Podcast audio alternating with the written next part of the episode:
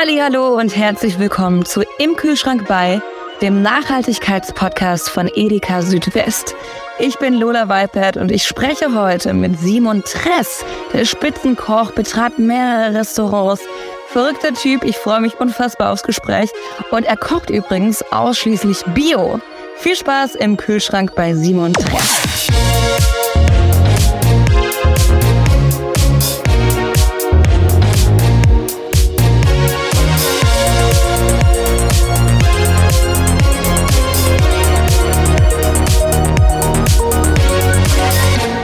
Gibt es wieder eine neue Folge von Im Kühlschrank bei und ich freue mich sehr, denn heute ist Simon Tress bei mir, ein Spitzenkoch, der alles kann, was ich nicht kann. Simon, ich freue mich wahnsinnig, dass du da bist. Hallihallo.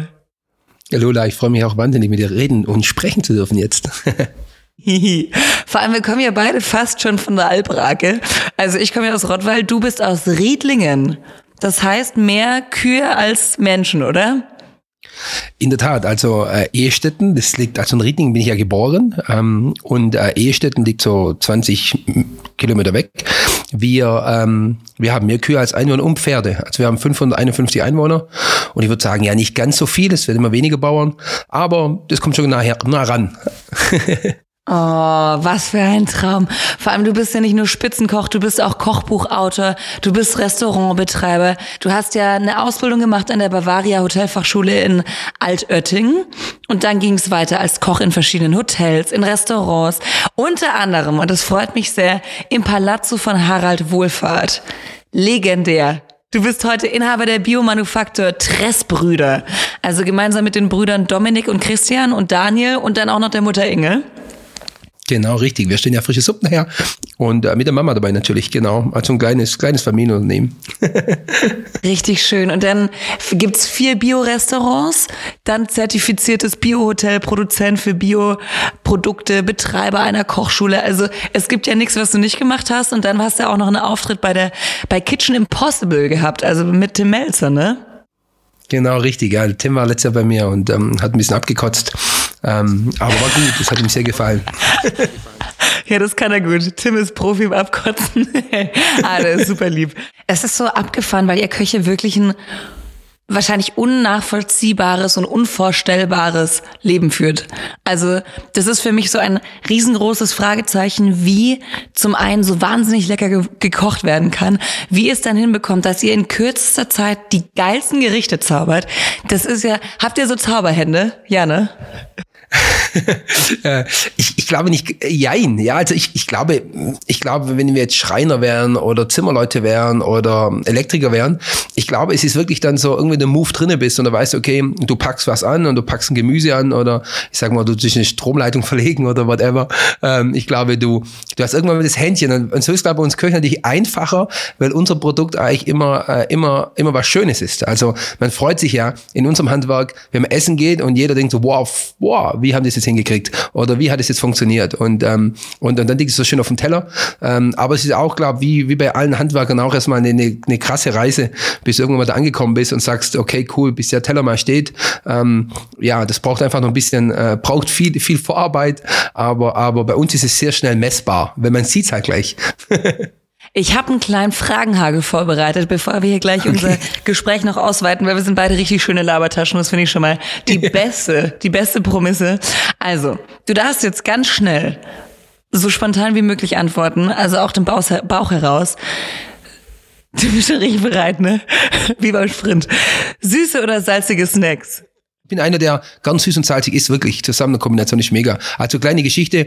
Ähm, Brot, Marmelade, Wurst und Käse. All in one. Geile Nummer. Okay, im Fernsehen oder im Restaurant kochen? Äh, Restaurant. Ich, ich, ich, ich hätte es nicht gewundert, wenn gekommen wäre. Im Restaurant, aber im Fernsehen, wo es dann gezeigt wird. ja, nee, nee, ja, im Restaurant, als echt. Okay, Fine Dining oder schwäbische Hausmannskost? Äh, Fine Dining nach meinen Spielregeln. Ähm, also ich habe ja ein Motto im Restaurant, da hängt ein großes Schild im Restaurant, da steht drauf, äh, die Natur macht den Teller. Und, und das meine ich auch mit den Spielregeln im Fine Dining. Das heißt, ähm, ich mache wirklich nicht, ich mache den Teller, sondern die Natur macht den Teller. Das sind meine Spielregeln. Ähm, weil ich lasse das, was mir Mutter Erde schenkt, mit dem arbeite ich und das finde ich halt, das sind die eigenen Regeln und die Regeln der Natur. Und ich möchte eigentlich, ich persönlich mag Fine Dining deshalb auf meine Art, weil ich sage, okay, ich möchte halt nicht entscheiden, was auf den Teller kommt, weil, weil im Endeffekt müssen wir auch, um verschiedene Ziele im Leben zu erreichen, wie die 1,5 Grad Ziele im Klima, äh, müssen wir einfach auch sagen, also deshalb sage ich ja meine Fine Dining Welt, ich möchte ja, also dies nicht äh, abwerten gegen andere Welt. Alle machen einen krassen Job im Fine Dining Bereich, aber mein Fine Dining ist irgendwie dann halt nach, nach dem Kopf der Natur. Finde ich richtig, richtig schön. Wow, so sollten mehr Menschen denken, definitiv. Kochen oder bekocht werden? Ähm, bekocht werden, weil äh, zu Hause koche ich nie. Das kann ich nicht, das macht meine Frau. Nein! Ja, egal. Nein, oh nein. Ich dachte mir immer, ich, ich hole mir irgendwann einen Koch, aber jetzt, jetzt ändere ich, glaube ich, die Meinung. Und jetzt überrasch mich bitte, was darf in deinem Kühlschrank nie fehlen? Ähm, einen geilen Feigensenf, das war ich voll geil. Also ein Senf ist immer gut. Senf ist geil. Äh, Milch für den Cappuccino, finde ich auch ganz wichtig. Was für Milch? Ähm, eine 1,5-prozentige. Äh, also Kuhmilch gehe ich von aus. Kuhmilch, ja, ja, Kuhmilch, doch, ja. Also da bin ja. ich halt noch Bauernjunge, aber ich, ich, ich mache auch gerne Hafermilch und so weiter, aber da bin ich einfach noch ein klassischer Bauernjunge, ähm, der im Endeffekt die, die gute alte äh, Milch mag. Und ich vertrage sie auch, Gott sei Dank, das ist ja auch wichtig, ist ja ein großes Thema, äh, Milch. Mhm. Ähm, es ist, ist eine gute Demeter-Milch, die ich habe, ähm, also wirklich von, von sehr, sehr glücklichen Kühen natürlich. Also alles Bio in meinem Kühlschrank, ist ja klar, aber... Ähm, sehr gut. Ähm, deshalb ist so, dass es die Milch, was darf noch nicht im Kühlschrank fehlen? Oh, ich gucke ja selten rein, weil ist ja nur Vesper drin. Dein äh, Großvater, der hat ja seinen Bauernhof auf Demeter damals schon umgestellt, was ja ganz abgefahren ist, weil das war ja damals eigentlich noch gar nicht so ein Ding.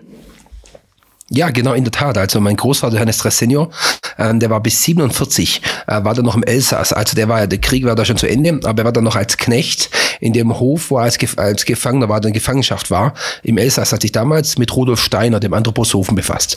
Rudolf Steiner war ja nicht der Gründer von Demeter, sondern es war im Endeffekt, hat er 1924 in Danzig, in Danzig in Polen einen Vorschlag bei einem Vortrag gebracht zur biodynamischen Denkweise. Das heißt, Rudolf Steiner war der Gründer der Waldorfschulen, aber Rudolf Steiner hat den, äh, den, ja, den, den, ja, wie sagen, den, hat die Idee gebracht für die biodynamische Denkweise. Und mein Großvater hat damals gesagt, so nach dem Krieg, hey, boah, nach dem Krieg war alles zerbombt und es gab eigentlich nur zwei Möglichkeiten. Entweder wir, wir gehen jetzt komplett auf die Industrie und äh, erzeugen schnell Produkte, über, über die ich äh, verschiedene Pestizide und Sachen halt und, und knallen schnell die Landwirtschaft hoch. Oder wir machen so wie vorm Krieg. Und mein Opa hat gesagt, hey, wir machen es wie vorm Krieg. Und dann gab es so auf der Alp so, so vier, fünf Bauern, die trafen sich bei uns immer in der Wirtschaft zum Stammtisch, so zum Demeter-Stammtisch. Und dann haben die eigentlich alles vorher ah. gemacht. Also die haben eigentlich, die haben eigentlich wirklich so gemacht wie vorher. Also vor über 73 70 Jahren. Also wir sind seit 1950 sind wir Demeter, ähm, ein Demeter-Betrieb und das ist schon sehr cool, weil dafür sind wir Brüder. Ich habe ja nochmal vier Brüder, also drei Brüder und die Mama. Sind wir halt dankbar, yeah. weil unser Großvater damals halt eine krasse Saat gesät. Äh, unser Vater und Mutter, die konnten nicht mehr so viel ernten oder konnten ein bisschen was ernten. Äh, mein Vater ist ja vor 15 Jahren Krebs verstorben und wir Brüder, wir dürfen jetzt auch ernten von dieser Gott. Saat. Und das ist für uns natürlich mega, weil natürlich, wenn Großvater 1950 schon solche Gedanken und, und äh, gesagt hat, hey, was ist das Richtige eigentlich für Mutter Erde, weil da darum geht's ja eigentlich. Wir müssen ja Mutter Erde schützen. Wow, was für ein, was für eine abgefahrene Geschichte. Vor allem, wie nachhaltig er damals schon gedacht hat, was gar nicht üblich war. Kannst du noch mal für all diejenigen, die jetzt gerade mit dem Begriff noch nicht viel anfangen können, Demeter erklären? Also die biodynamische Anbauweise, das ist eine Anbauweise, was aus der Landwirtschaft ja kommt. Also ein Restaurant ähm, ist es gibt kein, also Restaurant, also wie soll ich erklären, Demeter-Produkte sind Produkte, die aus einfach aus der Herstellung rauskommen. Das heißt, dazu braucht man Rohstoffe und diese Rohstoffe werden auf dem, natürlich auf dem Acker angebaut, natürlich auch auf den Bäumen mit Äpfeln und so weiter angebaut und auch im Fleisch natürlich. Und äh, da gibt es natürlich verschiedene Vorgaben. Zum Beispiel eine kleine Vorgabe ist zum Beispiel, es gibt, ähm, es gibt eine Fruchtfolge. Das wird natürlich jetzt auch schon immer mehr in den konventionellen Betrieben gemacht, aber nicht so intensiv wie bei Demeter. Demeter heißt, du kannst nur alle sieben Jahre auf den Acker gehen. Lola, du musst dir so vorstellen, du hast einen großen Acker mit so fünf Hektar und der ist unterteilt in sieben Parzellen, also Bereiche. Und dann baust du in dem einen Jahr baust du Gemüse auf dem Acker an. Und ähm, ein Jahr später kannst du kein Gemüse mehr drauf anbauen, sondern du musst im Endeffekt dann da Getra äh, zum Beispiel auch äh, äh, Kleegras anbauen. Das Wichtige ist einfach, Mutter Erde muss sich erholen. Das heißt, Mutter Erde braucht im Endeffekt ähm, braucht die Luft und braucht die Zeit, um dementsprechend sich erholen zu können. Und hast du dich dann auch schon als kleiner Junge nur von Bio ernährt? Ja klar, also weißt du, musst denken, ähm, meine, meine allerbesten Freunde waren meine Brüder. Ich hatte schon äh, viele Freunde, aber meine, man muss vielleicht unsere Kindheit vielleicht so ein bisschen, bisschen auspacken. Wir hatten keine Einfallkindheit, weil ähm, du kannst dir ja vorstellen, Mama Gesundheitsberaterin nach Dr. Brucker. Brucker war damals so ein, so ein Gesundheitsguru. Das heißt, ähm, wir haben immer gesagt, warum haben wir keine normalen Eltern? Weil, weil bei uns gab es natürlich alles mit Honig gesüßt, no. nur Dinkelmehl. Jetzt sind wir eigentlich sehr froh drüber. Natürlich, jetzt redet jeder von äh, Honig, von mit Dinkelmehl Dinkelmehl arbeiten, weniger Zucker und so weiter. Mhm. Aber so war unsere Kindheit geprägt. Ja. Und was bewirken Bio-Lebensmittel für den Menschen und die Umwelt genau? Also ich muss einfach dazu sagen, natürlich, wir, wir sind natürlich der, der Biomarkt, der, der Hype natürlich, der ist ähm, letztes Jahr leider durch den, ähm, durch den Krieg, durch den, ähm, was, ja, durch den Krieg, der entstanden ist, ja, äh, natürlich Einbruch bekommen, ähm, wenn natürlich der Kunde nicht sagt, okay, ich, ähm, ich muss ein bisschen auf den Geldbeutel gucken, das ist auch so. Ähm, jedoch ist das Thema so, dass es das Bio-Lebensmittel eigentlich ähm, in der Relation her äh, nicht teurer sein müssen und, und auch nicht, nicht sind. Aber wir dürfen eins nicht vergessen, für die Natur ähm, ist natürlich ein brutaler Hebel, weil wir natürlich auch ähm, somit natürlich viel mehr natürlich für die Natur und für die Umwelt machen. Das dürfen wir nicht vergessen. Wir, wir, wir brauchen keine Pestizide. Wir, wir müssen im Endeffekt, wir haben unsere Fruchtfolgen, wir haben natürlich eine andere, äh, eine andere Anbauweise. Ähm, wir lassen einfach viel wachsen wachsen. Also wenn du mal bei uns im Sommer mal so einen Acker anguckst, der ist halt wirklich voll mit ähm, mit mit äh, mit äh, ja mit Ungeziefer kann ich nicht sagen, aber natürlich auch mit mit Brennnesseln, mit ja mit ganzen Unkraut so ein bisschen. Aber aber sind wir ehrlich, Lola, Unkraut hat auch seine Bedeutung. Also alles im Leben hat Bedeutung. Auch eine Kuh im Kuhstall hat eine Bedeutung. Und äh, eine Kuh, ja. Entschuldigung, eine Fliege im Kuhstall hat auch eine Bedeutung. Und, und das finde ich auch so brutal wichtig. Und ich glaube, wir müssen einfach wieder so ein bisschen auch back to the roots und auch die Natur einfach wieder machen lassen. Und das ist halt im Biobereich halt anders. Weil im Biobereich wird halt dann nicht irgendwie das Unkraut alles rausgespritzt, sondern das Unkraut wird aber nicht von Hand rausgezogen und das, was gut ist, bleibt drinnen. Und ich glaube, das ist das, was, ähm, was, was die biodynamische Denkweise oder biodynamische Produkte ausmachen. Es macht vielleicht manchmal nicht der Geschmack aus. Weil ich selber sage ja auch, wir brauchen jetzt keine Bio-Karotte aus Polen, wenn wir in Deutschland selber Karotten anbauen. Weil ich finde unsere Karotten schmecken mega geil. Aber wir müssen jetzt, ähm, wir brauchen das nicht, aber wir brauchen eine Banane in Bio-Qualität aus, aus Sri Lanka zum Beispiel, weil wir da den Leuten in Sri Lanka helfen, weil wir keine Banane in Deutschland anbauen können. Also deshalb finde ich es das wichtig, ja. dass wir einfach da die Ressourcen da unterstützen, wo es auch wichtig ist. Voll. Wie bist du denn dann zu deiner Leidenschaft zum Kochen gekommen? Hat es auch schon als Kind angefangen? Mm, ja, also ich, ich bin klassischer Hauptschüler ähm, damals äh, gewesen oder äh, ja, klassischer Hauptschüler, wie meine anderen Freunde, die einen handwerklichen Beruf gelernt haben. Und ähm, für mich war schon in der fünften Klasse, habe ich schon zu den Lehrern gesagt, in der vierte, darum war ich wahrscheinlich ein sehr fauler Schüler, äh, dass ich eh nie arbeitslos werde, weil ich werde eh Koch. Und als Koch wirst du nie arbeitslos. Also bis jetzt war ich auch nie arbeitslos. Küche braucht man immer. Und im Familienbetrieb. Aber schon immer. Also Kochen war schon immer. Ich habe mal ein Praktikum als Bäcker gemacht und als Konditor. Aber Kochen, das ist einfach irgendwie, das lag mir an der Wiege irgendwie durch die Oma und durch die Mama. Wow. Und wie, wie hast du das dann alles bio gemacht? Also hast du von Anfang an gesagt, ich werde nur Bio kochen oder ich werde nur Bio, Bioland Demeter ähm, entsprechend kochen oder wie, wie lief das? Also meinen Wanderjahren, ob in der Traube Tombach oder, oder natürlich im, im, in Aachen, im Quellenhof oder ich habe auch eine Zeit lang für den damaligen Verteidigungsminister Peter Struck in Berlin gekocht, äh, für die ganzen Staatsgäste. Meine Bundeswehrzeit habe ich da verbracht. Da hatten wir natürlich keine, äh, keine Bioprodukte. Da ging es mir eigentlich mehr um die Thema Techniken. Also weil im Endeffekt äh, beim Kochen, wie gesagt, braucht man viel Techniken und auch viele Inspiration.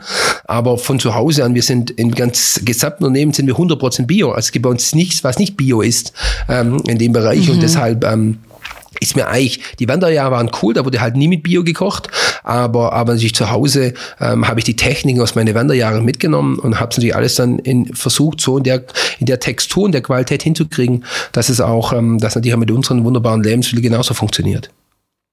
Kannst du Bio, Bioland und Demeter die Unterschiede einfach mal kurz und knackig erklären?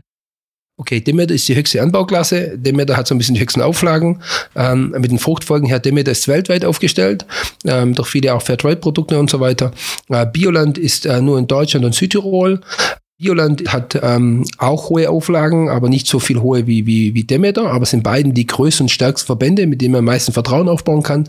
Naturland genauso. Naturland hat, äh, sagen wir mal, ein bisschen Einstiegsbereich, hat natürlich auch seine eigenen Auflagen in diesem Paar drinne. Und das einfache Biologo, ich sage mal, das, was mal vor 25 oder glaube vor 20, 15 Jahren von Renate Künast ins Leben gerufen worden ist und als Basis aufgebaut worden ist. Aber die Zukunft im Bio, weil Bio ist nicht gleich Bio, das muss man ganz offen sagen.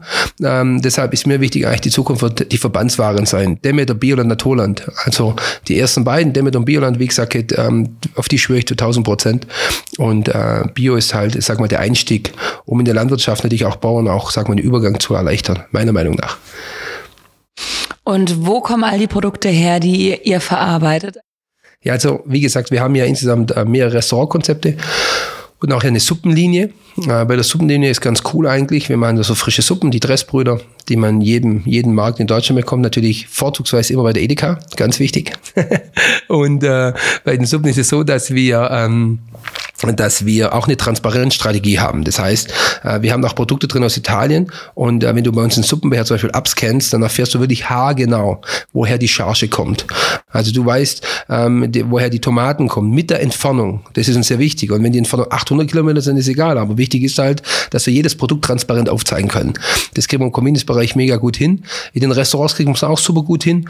Und, und die Endstufe ist eigentlich das 1950. Und bei dem 1950 haben wir wirklich nur diesen 25 Kilometer Radius. Also wir gehen nicht nicht weiter. Und wenn du dann zu mir ins Restaurant kommst, dann bekommst du da so Kärtchen zum Start und auf jedem Kärtchen ist jedes Produkt drauf, was, du, was wir dir servieren. Das heißt, du gehst abends mit 70 Kärtchen nach Hause, wo auf der Vorderseite der Erzeuger das Produkt drauf ist und auf der Rückseite siehst du die Entfernung zum 1950 und die Anbauklasse, ob Demet oder Bioland. Und ähm, das ist uns eigentlich wichtig, weil wir wollen halt nicht, weil wir halt keine irgendwie Hipster sind, die jetzt ein bisschen Bio machen, sondern wir machen es halt seit 73 Jahren. Und äh, deshalb ist uns auch wichtig, dass wir nicht mit dem erhobenen Zeigefinger, weil ich finde einfach, äh, Bio Produkte, die muss man einfach schmecken und erleben. Und wenn, wenn, wenn man sagt, okay, das ist nicht mein Ding, dann ist ja auch okay. Aber ich finde ganz wichtig, dass wir Leute nicht da triggern und sagen, ja, was gut oder schlecht ist, sondern ähm, jeder muss es für sich selber entscheiden. Und wir machen es halt mit unseren Kärtchen, machen wir eigentlich eine positive Gehirnwäsche und zeigen dem Gast so ein bisschen, äh, wie man es machen kann. Und dann soll es ein eigenes Bild machen, weil das finde ich ganz, ganz wichtig in so Bewegungen drinne, dass es einfach nicht dogmatisch und, und radikal und so weiter, sondern einfach, dass es, dass entspannt einfach mitgegeben wird und man sich selber sein Bild machen kann. Wo stößt du denn eigentlich so im Alltag an Bio-Regio-Philosophiegrenzen? Weil das gibt's ja, wenn ich zum Beispiel auf Autobahn unterwegs bin, stelle ich mir jedes Mal die Frage, warum sieht's da noch so aus, wie es aussieht, dass es einfach nur irgendeine räudige Wurst zu kaufen gibt, nichts wirklich Nahrhaftes. Geht's dir genauso? Mir geht's genauso. Aber ich finde, das ist auch wieder so ein Thema, da kann, muss man auch zulassen. Ich finde, wenn ich, wenn ich 80 Prozent ähm, gute Qualität esse, wo ich sage, hey cool, da stehe ich wirklich dahinter, dann darf ich auch in einem Jahr, wenn man es immer so Jahr rechnet, darf ich auch 20 Prozent mal nichts Gutes essen, sag ich mal. Also ist bei mir auch so, wenn ich irgendwo mal Rasthof bin, ich habe jetzt Bock auf so einen Leberkäswecken, dann esse ich einen Leberkäswecken. Und, äh, oder, oder so eine Bockwurst, weil ich habe jetzt Bock drauf. Aber wenn ich es natürlich tagtäglich mache, ähm, dann, dann hilft uns allen nicht. Dann hilft seinem Körper nichts und es hilft natürlich auch der Natur nicht. Und äh, was würdest du in dieser Hinsicht gerne weiterentwickeln? Man fühlt sich da wie irgendwo in, weiß ich nicht, 60ern, weil es überall nur Fleisch gibt und die gucken dich dann auch an, hey, du willst keine Bulette oder was? Ich denke mir so, nee, Mann, ich will was Veganes. Ich will meinem Körper gerne was Gutes, Nahrhaftes zufügen. Ähm, in der Tat, ja. Also das, äh, das Thema ist wirklich so, da sind wir wirklich auch so ein bisschen in den 70er Jahren noch ein bisschen stehen geblieben, weil man darf eins nicht vergessen, wir hatten ja irgendwann mal wirklich einen krassen Fleischkonsum. Das war wirklich mit dem Wirtschaftsaufschwung in den 70er, 80er Jahren, ähm, wurde einfach die 50er, 60er Jahre wieder vergessen, weil wir uns viel mehr leisten konnten wie damals. Also das heißt, der Sonntagsbraten war dann tagtäglich Sonntagsbraten. Aus dem normalen klassischen Braten am Sonntag ist dann auf einmal ein Rücken und Filet jeden Tag geworden. Und so stieg ja der Fleisch Konsum extrem in die Höhe, ja, weil wir es uns leisten auch konnten. Und das hat sich dann in der Gesellschaft auch gefestigt. Ähm, und ähm, jetzt sind wir an dem Punkt einfach angekommen, dass natürlich auch wie die Zyklen im Leben nach äh, vielen, äh, nach alle 25 Jahre, glaube sagt man oder so, äh, wird sich wieder was verändern. Und, und jetzt sind wir auf dem Punkt, dass wir sagen, hey, wir, wir wollen es einfach nicht mehr, weil wir einfach eine neue Generation sind, die auch sagen, hey, nee, ich, wir wissen jetzt einfach durch die Digitalisierung, was gerade mit den ganzen Tieren passiert und so weiter. Und, ähm, und jetzt ist natürlich äh, die Bewegung da und, und das ist für mich eine krasse Herzenssache, weil ich einfach finde, wir müssen auch den Bauern helfen. Das heißt, wir müssen eigentlich echt sagen, dass wir, dass wir es hinbekommen, und das liegt einfach an der Politik, dass sie sagen, hey, lasst uns doch einfach euch ein Projekt oder einen Plan aufbauen, zu sagen, hey, ihr müsst, ihr könnt euch von der Massenproduktion lösen, Weil Studien belegen ganz klar, bis 2040 werden wir 60 Prozent Fleischersatzprodukte essen. Das heißt, wir werden nur noch 40 Prozent Fleisch essen. Und ähm, um die Stelle wirklich sinnvoll umzunutzen und natürlich auch die ganzen Ackerflächen, die ja wirklich in Deutschland, also da, wo gerade ähm, natürlich viele Schweine leben, also natürlich richtig viel groß sind. Also reden wir wirklich von Hunderten von Hektaren, wo natürlich dann nur für, für Futterprodukte angebaut werden. Und wenn wir das jetzt umwandeln und sagen, hey, lass uns da Ackerbohnen, lass uns da Erbsen anbauen, lass uns da auch bewusst Soja anbauen, dass wir nicht für unsere Tiere im Endeffekt den ganzen Soja für die Fütterung einkaufen müssen aus Brasilien. Die in Brasilien ähm, fackeln die Regenwälder ab, um noch mehr Soja anzubauen. Ähm, dann wird der Welt mega geholfen. Und warum sollen wir eigentlich Proteine, die wir anbauen, nochmal durch ein Schwein durchjagen, nur dass wir ein Schwein getötet haben? Das heißt, wir können eigentlich das Schwein verzichten und können unsere Proteine in Form von, von coolen veganen Currywürsten, Frikadellen und so weiter, können wir eigentlich mega geil nutzen. Dich als Profi muss ich dazu natürlich befragen. Hast du Tipps für Zuh Zuhörerinnen und Zuhörer? Wie kann jede und jeder im Alltag so einen kleinen Anfang machen, ohne großes Budget und Kochkünste? Hast du vielleicht so ein paar Sofortmaßnahmen? Also die ersten Sofortmaßnahmen sind nicht vegan-vegetarisch. Das sind die ersten Maßnahmen. Was natürlich auch wieder komplexer macht, weil vegetarisch und vegan zu kochen ist, ähm, ist natürlich extrem aufwendiger, weil du musst ja kreativ sein. Als Tipp, was ich einfach geben kann, ist, ähm, dass man einfach sagt, okay, man, man nimmt einfach wirklich das Beste auf Kühlschrank her. Ähm, das ist so ein bisschen mich eigentlich immer das, das Coolste. Ich habe jetzt letzte Woche mal kurzfristig zu Hause kochen müssen, weil meine Frau nicht da war. Ähm, musste ich kochen. und zwar oh, habe ich dann einfach wirklich nur ja, ist echt. Äh, ich habe einfach mal, da lag eine, das lag im Kühlschrank, weil unser Sohn liebt so Paprika und ähm, dann lag da so eine Paprika im Kühlschrank drinne und ähm, und noch eine Kohlrabi und dann habe ich einfach alles kurz scharf angebraten und dann lag noch so ein Frischkäse vom Vesper da und habe einfach nur äh, Paprika, Kohlrabi, Frischkäse alles zusammen äh, gehauen und äh, dann habe ich ein paar Nudeln mit reingeschmissen, was echt einen coolen Paprika, Kohlrabi, Frischkäse Nudelauflauf und es hat meinen Kindern so gut geschmeckt, ähm, dass ich jetzt wahrscheinlich wieder zu Hause kochen darf, ein bisschen mehr. eigentlich, äh, das Ding ist, eigentlich darfst du wahrscheinlich zu Hause gar nicht kochen, weil es ihm vielleicht einfach zu fancy ist. Und jetzt mit dem Auflauf, da bist du wieder im Rennen. Eigentlich lag es nie an deiner Frau, es liegt eigentlich nur an dir. Ich glaube auch. Hast du Tipps zum Einkaufen? Gerade auch in Bezug auf Nachhaltigkeit, auf Demeter? Also der allerwichtigste Tipp ist, wirklich die Saisonalität. Wir müssen es einfach hinkriegen, dass wir aus allen Supermärkten dieser Welt einfach, ähm, einfach die Nicht-Saisonalität rausbekommen und sie einfach auf Produkte einzulassen und einfach sagen, hey, ich probiere es einfach mal aus und wenn es mir schmeckt, dann ist cool, wenn nicht, dann lasse ich es einfach. Und ich glaube, es sind simple Tipps und die können wir alle ein ansetzen und schon, ich glaube, der Welt schon einiges geholfen. Ja, ich würde es mir so wünschen. Ich finde auch, es fängt auch bei so kleinen Dingen an, wie dass man seine eigenen Stoffbeutel mitbringt. Das sind so kleine Sachen, so kleine Nuancen, die einfach de facto wirklich was bewirken. Dein Hotel ist ja auch bio. Wie macht sich das bemerkbar, also abgesehen von den Nahrungsmitteln? Also bei uns im Hotel sind natürlich alle Seifen, ähm, natürlich auch das Waschmittel ist sehr wichtig. Also wir haben natürlich äh, alles Bio-Baumwolle, Bio-Überzüge, ähm, so wie es gehört im Hotel drin. Aber so natürlich auch im, im, Seifenbereich. Das heißt auch das Waschmittel ist alles Bio. Die Seifen, die Shampoos auf dem Zimmer ist Bio. Und ähm, das ist eigentlich komplett ein ganzheitlicher Bereich. Also klar, im Minibar brauchen wir nicht reden, bei uns ist eh alles 100% Bio in den Lebensmitteln. Aber es geht im Endeffekt auch daran, woher kommt die Energie. Also natürlich haben wir nur, nur Ökostrom. Ähm, das ist ja auch sehr wichtig. Wenn die Leute die, die Dusche anschmeißen, schmeißen und das Wasser. Das Wasser ist von, von, äh, von Nahwärme sozusagen, was wir, wir, wir hier im Dorf sogar äh, die Wärme herbekommen fürs Wasser. Und, und deshalb wird da eigentlich ganzheitlich eigentlich wirklich an der Basic drauf geachtet.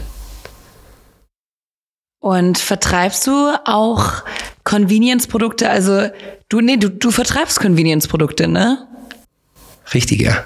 Und zwar, äh, wir, wir produzieren frische Suppen. ja, das ist für uns brutal wichtig gewesen, weil wir halt natürlich, wie gesagt, die Schwäbische Alb ist wirklich ein bisschen so nicht der Nabel der Welt sozusagen.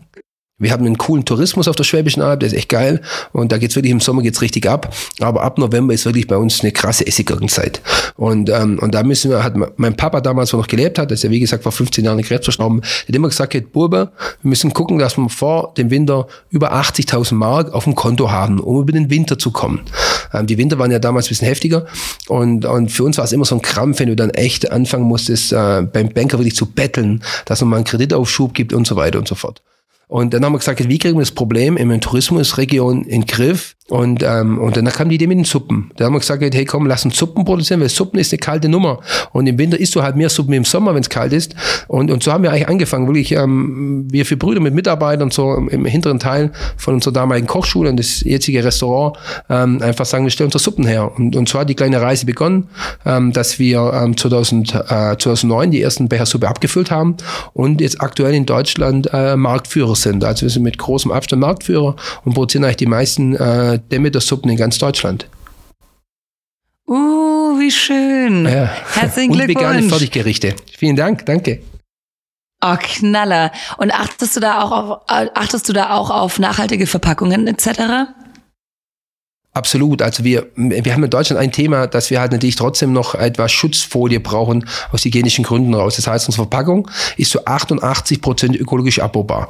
Das Problem ist, also in Österreich zum Beispiel könnte das komplett ökologisch entsorgen. Aber in Deutschland ist es so, dass wir noch einen ganz dünnen Schutzfilm ähm, in der Verpackung haben müssen, damit, ähm, damit einfach die Flüssigkeit nicht ausläuft und dass es dementsprechend keine Verbindung gibt zwischen Karton und zwischen Produkt.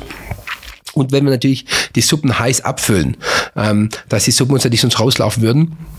Und der Deckel oben, der ist ein Plastikdeckel oben drauf, also so eine Folie, nur eine kleine Folie, äh, die wir abnehmen müssen. Also uns fehlen, wie gesagt, nur noch 12 Prozent äh, zur wirklich kompletten, Ui. zu 100 Prozent nachhaltigen Verpackung. Was macht als Fernsehkoch eigentlich besonders Spaß? Ja, Fernsehkoch ist, ähm, ist, ist was Schönes. Also ich, ich habe das ja wirklich extrem zurückgefahren, wie du schon äh, ein, am Eingang erwähnt hast, hatte ich ja ähm, hatte ich ja die Kitchen Impossible Folge und ähm, und dann hatte ich früher in der Vergangenheit habe ich sehr viel im SWR Fernsehen, das ist ja unseren Edeka Südwest hören ja sehr bekannt, ähm, gekocht ähm, im, im dritten Programm im SWR. Aber seit meine meine beiden Jungs auf der Welt sind, also mein Johannes wird jetzt im Mai wird er drei Jahre alt und der Emil wird jetzt äh, nächste Woche ein Jahr alt, habe ich das komplette Fernsehen eingestellt, weil weil ich ähm, immer diese freien Tage war ich dann dann, dann in Baden-Baden und es war wirklich eine schöne Zeit. Und vielleicht werde ich es irgendwann mal wieder machen. Aber ähm, als du bist jetzt einfach mehr zu Hause. Und äh, deshalb freut man sich dann auf Spe Special-Folgen wie mit Tim Melzer oder 2018 hatte ich ja deinen Gast, den du schon hattest, Harald Wohlfahrt, hier bei mir im Wohnzimmer sitzen fürs perfekte Profi-Dinner. Das war auch ganz cool.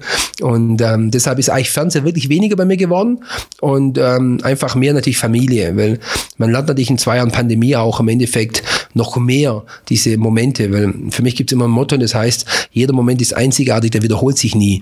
Und, und so eine Kindheit von kleinen Kindern, ähm, die kann man einfach nicht mehr zurückdrehen. Und ich habe selber keine so eine Kindheit gehabt, weil meine Eltern mussten früher mehr arbeiten wie ich jetzt. Ich habe eine ganz andere Arbeitsweise wie früher.